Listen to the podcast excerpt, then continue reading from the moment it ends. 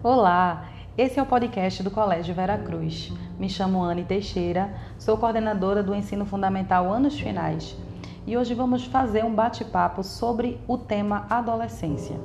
Para dar ainda mais embasamento científico a esse assunto, eu estou aqui com Winnie Barros, doutora em educação e psicoterapeuta.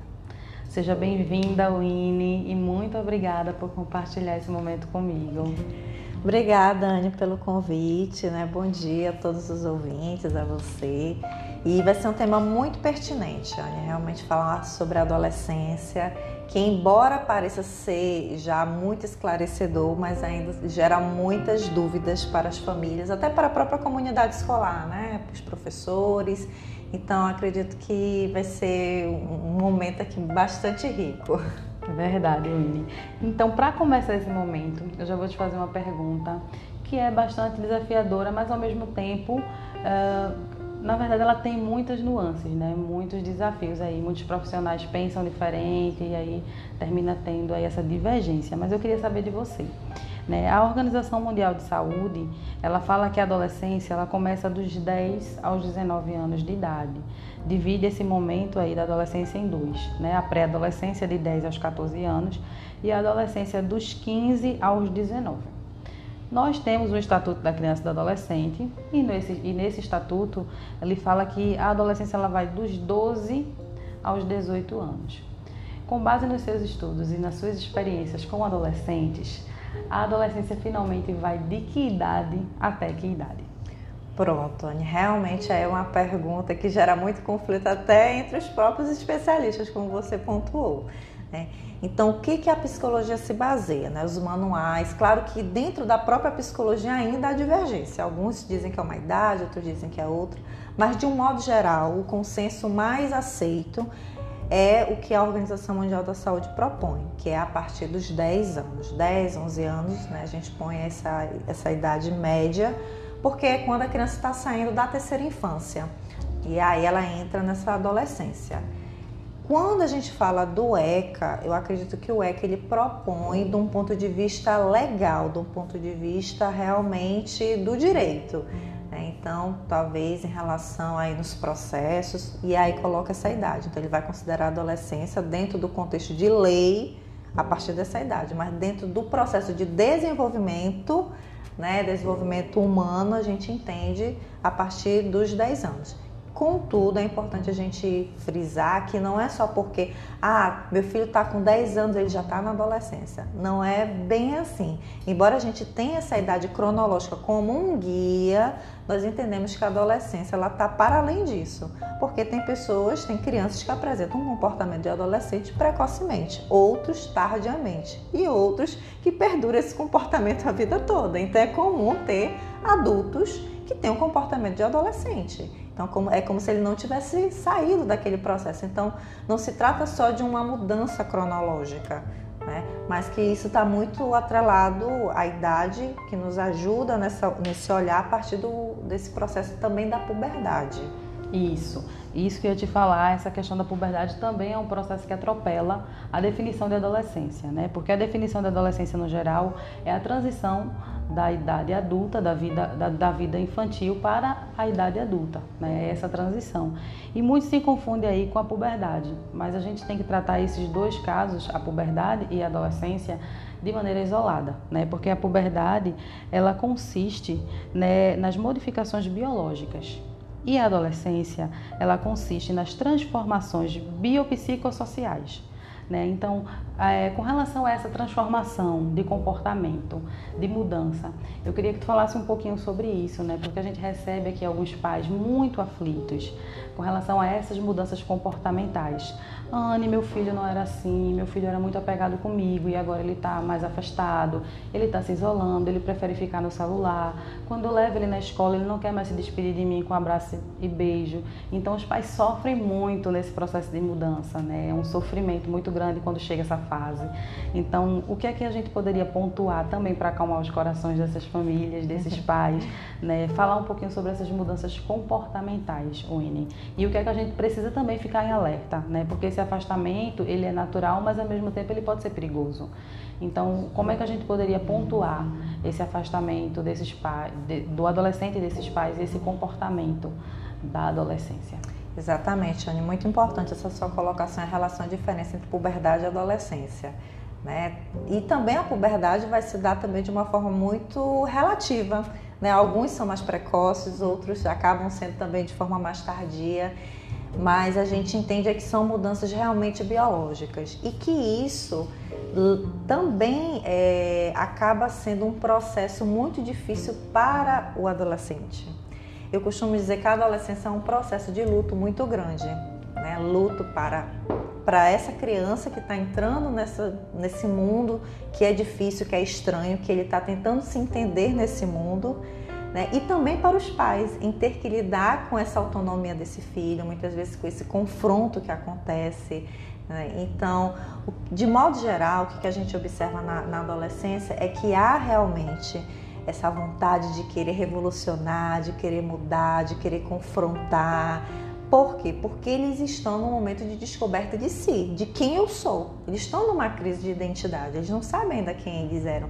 Porque eles passaram durante muito tempo os pais dizendo que eles são, que é o filho carinhoso, que é o filho isso. E quando chega na adolescência, ele se percebe que tá, eu sou carinhoso, mas talvez não do jeito que a minha mãe está dizendo. Né? Então ele tenta sair dessa alienação em relação a esse outro, que seria essa, esses familiares, né? dizendo o que, que ele é, que ele começa a tentar se encontrar. E é uma crise muito grande, porque além dessa crise de mudança de corpo, né? essa crise de si, do que, que ele é, tem também uma crise do ponto de vista social que a gente vive. Então a gente vive hoje num contexto diferente dos nossos pais. A gente vive num contexto em que a gente tem uma vida mais exposta, mais exposta nas redes sociais, e que de uma certa forma a gente acaba vendo uma realidade que não existe, mas que para o adolescente ele entende aquilo como realidade e ele quer ter o corpo perfeito, ele quer ter a casa perfeita, então ele cria um, um, mundo na cabeça dele a partir dessas vivências. Então é, é uma cobrança também muito grande que, que até determinada idade tem que entrar, tem que passar no vestibular, tem que, tem que realmente seguir aquele curso, tem que ser produtivo, tem que ser um profissional. Então são muitas crises dentro de várias outras crises sociais. Então isso é um conflito muito grande. E para o pai também, ele também, para esses pais, eles também estão passando por uma adaptação de como vai ser lidar. Então ele vai ter que reaprender a lidar com essas mudanças do filho, que muitas vezes entra em conflito, né? Ah, porque na minha época eu não fazia isso. E a gente tem que entender que cada contexto social, que cada contexto familiar é diferente, né? E é isso que você falou desse alerta, é muito importante, que realmente acontece isso, né? Desse afastamento, né? Porque realmente eles estão se descobrindo, eles estão tentando entender é, quem eles são no mundo. Então, os pais também, claro, que precisam ficar em alerta, se aproximar, realmente conversar, tentar entender, né? não apontar, não julgar, mas é chegar junto para tentar entrar num, realmente num acordo, que eu sei que, que o adolescente ele enfrenta, né? Porque ele está tentando se separar desse outro, né? Quem eu sou? Eu não quero. Será que é isso que meu pai diz? Não, talvez não seja. Então é muito doloroso também para ele emocionalmente. Por mais que esse adolescente não fale, mas está guardado de alguma forma. Então a gente tem que ter muito cuidado realmente com o que vai falar, né? É chegar junto, é conversar, tentar esclarecer, é tentar, claro, colocar limites. Limites são importantes, sim, né? Para o mundo, para a vida, mas sempre conversando, com um diálogo, que eu sei que para algumas famílias é muito difícil, porque às vezes esse pai, essa mãe já tem um histórico de vida em que não teve tanto diálogo, então ele precisa aprender. E ser pai e mãe é isso, na verdade, é estar aberto a aprender todos os dias, porque ninguém vai saber tudo, né? Mesmo você sendo mãe durante anos, ainda você vai, vai, às vezes vai surpreender com alguma questão do seu filho. E é assim mesmo, é estar aberto a aprender. Verdade, não vem com o manual, né? É um aprendizado todo dia para não, os dois, exato. para a família e para o filho. Né? É muito importante essa sua fala, porque eu escuto muito justamente sobre isso, que na minha época era diferente. Né? E dentro dos artigos e que eu andei lendo sobre a adolescência, ele diz que um desses artigos diz que a gente não pode supervalorizar a adolescência para aproximar ela até de uma delinquência. Ah, ele faz isso porque ele está adolescente, gente, é a fase. A gente não pode falar de adolescência também com essa normalidade, porque precisa de limite.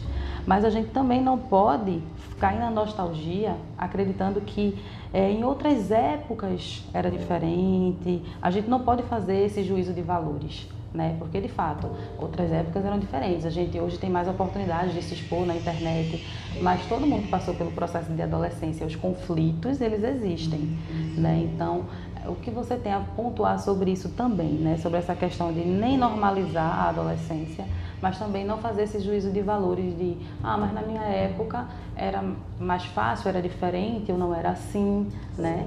Tem pais que dizem muito isso. Eu não era assim, eu não tinha essa ousadia. De fato, os adolescentes hoje eles estão mais ousados, eles estão mais críticos, né? Eles não aceitam ordens simplesmente sem questionar né, o porquê. Eles estão mais questionadores, né? Essa questão da contemporaneidade, né? O que foi que modificou? O que foi que mudou para você, né, nesse aspecto assim? O que é que você acha da nossa adolescência para cá, Winnie? Quais foram as transformações? Que a gente está vivendo aí nesse período. É, exatamente, Anne. É, primeiro a gente tem que entender, né, assim, quem convive com adolescente, e aí eu não vou me restringir ao papel de pai e mãe, porque cada família tem uma dinâmica. Mas a, a ideia da, da adolescência é entender que você é você e seu filho é seu filho. São pessoas diferentes. A gente não pode querer é, que o outro seja igual a mim. Então, quando se fala, ah, na minha época, ok, na sua época você teve seus conflitos, teve sua realidade, teve seu contexto, mas seu filho é uma outra pessoa. É, então a gente tem que entender que há também aí uma autonomia nessa construção de subjetividade, nessa construção de si, que ele vai aprender com o mundo, com as experiências, não vai aprender só com o pai, com a mãe. Ele também vai aprender com os colegas na escola, com os professores, com, com essa rede de experiências mesmo. Então a gente tem que ter muito cuidado até que ponto. Muitas vezes é, chegam pais na, na clínica é, achando que é o filho que precisa de terapia, quando na verdade são esses pais e tá tudo bem, sabe? Não tem problema algum em você procurar uma ajuda, porque realmente maternidade e paternidade é um desafio muito grande e mexe com aquilo que eu fui na adolescência, mexe com a minha relação que eu tive com a minha mãe. Então é muito doloroso também. Então é muito importante a gente também saber diferenciar. E eu acho que a mudança principal, Anne, em relação dessa contemporaneidade, né, é realmente acho que essa questão das mídias sociais é uma questão, né, como eu já pontuei, realmente é uma coisa que faz parte né, da rotina desses adolescentes. Tá tudo muito mais fácil, né, de se expor, de tentar se de confundir entre, entre ele e o outro, né, dessa vida perfeita. Eu acredito que as, as mídias também, o contexto também educacional mudou, né, mudou muito se a gente for parar para pensar. Então, tá, de uma certa forma, está mais aberto, está mais flexível, conversa mais. Na minha época, pelo menos, eu não tinha isso, divina coordenação e ter um espaço para conversar, para me abrir, seja do que for, de dificuldade pedagógica dificuldade emocional. E aqui no colégio a gente prioriza muito isso. Então, a gente sempre frisa para esse aluno podem procurar a gente, estamos à disposição. Qual é a sua dificuldade que estamos aqui para lhe ajudar? Quer dizer, então há um acolhimento muito grande e é isso que esses adolescentes precisam também. Eu sei que precisa da responsabilidade, realmente precisa sim, mas a gente precisa também chegar junto para a gente ser parceiro, sabe? É não é que você vai deixar de ser pai e mãe se aproximando desse filho. Não, não é isso, que muitas vezes até confunde. Ah, eu quero ser amiga. Uhum. Não, você vai ser pai e mãe, mas de uma forma acolhedora. Sua função materna e paterna vai estar lá, Exatamente. sabe? Mas é, para não se confundir também não uhum. confundir os papéis. Então, assim, já chegando no momento final desse bate-papo, que é tão bom falar sobre a adolescência que o tempo passa, né? Mas já chegando no, no, momento final, eu queria justamente dar algumas dicas para os pais, né? Como é que eles podem ajudar os filhos? E é justamente isso que você falou, eles podem ser amigos sem perder né, esse posicionamento de pai e de mãe né? Sem perder essa figura. Exato. Né? Então, assim, um dos, uma das dicas, um conselho que eu sempre dou para os pais que chegam angustiados é ajude o seu filho a antecipar, inclusive, essas mudanças no corpo. Os alunos da gente que já são quinto e sexto ano, eles já estão em processo de mudança, as meninas já mostram bastante. Então as famílias elas precisam ser abertas a essas conversas, precisam explicar para esses filhos o que é que vai acontecer.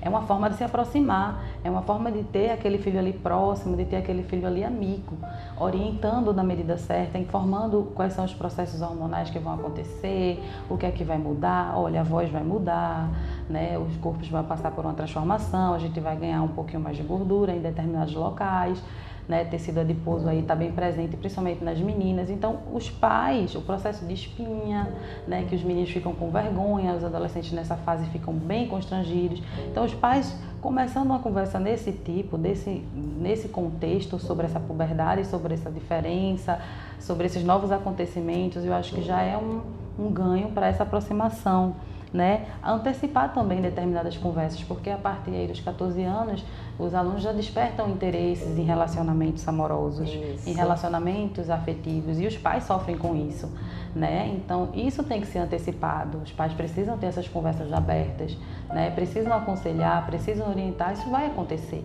esse, esse despertar, é bem natural acontecer. Então, se o pai antecipar esse tipo de assunto com os filhos, eles já ganham ali, ali aquele menino, aquela menina, como um amigo mesmo, né?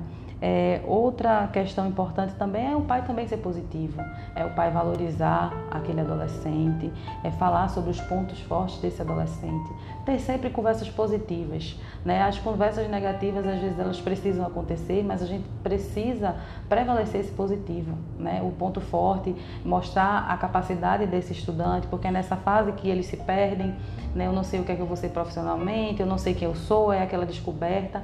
E se o pai fortalecer isso, né, vai ser muito mais difícil de ter essa amizade, de ter esse essa companhia, né, de estar com, junto. Então, se o pai estiver ali falando o tempo todo que você pode, você consegue, incentivando na medida certa, dando espaço para que esse protagonismo de fato seja do outro, Exatamente. porque a gente também tem aquelas famílias e aqueles pais que abraçam muito, super protegem, não deixam essa criança, esse adolescente respirar Isso. e se encontrar. Então, se for na medida certa, né, esse adolescente ele vai conseguir passar com mais tranquilidade por essa fase, né? Porque eu escutei justamente de um especialista também que a gente, como você falou no começo, a gente é criado para ser né, é, criança, a gente é super protegido, a gente não é criado para se frustrar hoje em dia. Então, quando chega na adolescência, as frustrações acontecem né? E a gente não está preparado para isso. Então, o pai não sabe lidar com essa frustração, o adolescente muito menos. Então, os pais também precisam entender que eles têm um papel fundamental sobre isso. Então, prevalecer esses pontos positivos é realmente um ganho e uma ajuda muito grande. Outro ponto é essa questão de estabelecer limites né? Como eu já falei aqui, né? Porque é adolescente que pode fazer tudo. As redes sociais, o tablet e o celular estão aí, mas os, os adolescentes, mesmo adolescentes, precisam ter rotina. Eles precisam ter horário para usar, para usarem os celulares, para usarem os tablets, para jogarem online com seus amigos e para estudar.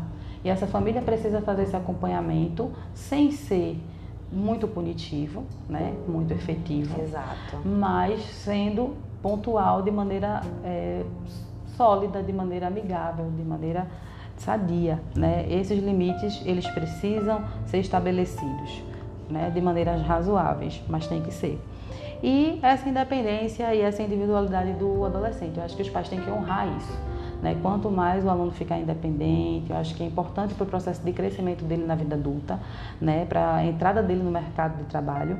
Né? Ele vai se frustrar bem menos, porque as frustrações não, são, não acontecem só na adolescência. Na vida adulta, a gente se frustra muitas vezes no emprego dos sonhos, que os adolescentes às vezes, ah, eu quero ser médico. E aí chegam na medicina e não é nada daquilo que eles esperavam e se frustram. E se ele não tiver essa independência, essa autonomia, esse incentivo dos pais, essa família acolhedora, essa família preparada, ele vai se frustrar também na vida adulta. Né? Então, acho que quando, a gente, quando o adolescente ele começa a criar essa independência, essa individualidade, isso deve ser honrado pelos pais e fortalecido. Né? E os pais aí devem realmente fazer o papel de coadjuvante e ver os filhos e os adolescentes alçarem grandes voos né? Porque a gente prepara esses adolescentes para a vida, não é verdade? Perfeito. Então, eu acho que essas dicas são bastante pertinentes para que essas famílias reflitam um pouco, né? E talvez mudem aí essa dinâmica familiar, né, essas condutas, na verdade. E é isso, Winnie. Você queria dar uma palavra final para a gente se despedir dos nossos pais, dos nossos alunos? Não, acho que é um, mais uma mensagem de conforto para esses pais, né? De entender que está tudo bem eles também terem dificuldades, mas entender que esse filho também está passando por dificuldades, que tudo é uma questão de diálogo, tudo é uma questão realmente de aproximação, como a Anne pontuou, que foram dicas maravilhosas, e entender que a função materna e paterna é realmente é, fazer com que esse filho siga sozinho, a ideia é essa. Não significa que esse pai, essa mãe não vai estar ali apoiando e ajudando nas conquistas desse filho, mas que ele precisa seguir realmente sozinho, construir sua história, seu caminho, aquilo que faz sentido para ele, não aquilo que faz sentido para os pais. Então agradeço o convite, Anne, esse bate-papo aqui. Muito obrigada. Eu que agradeço pelo momento, Ine, aos nossos queridos estudantes e pais. Muito obrigada. Paz e bem e um bom dia para vocês.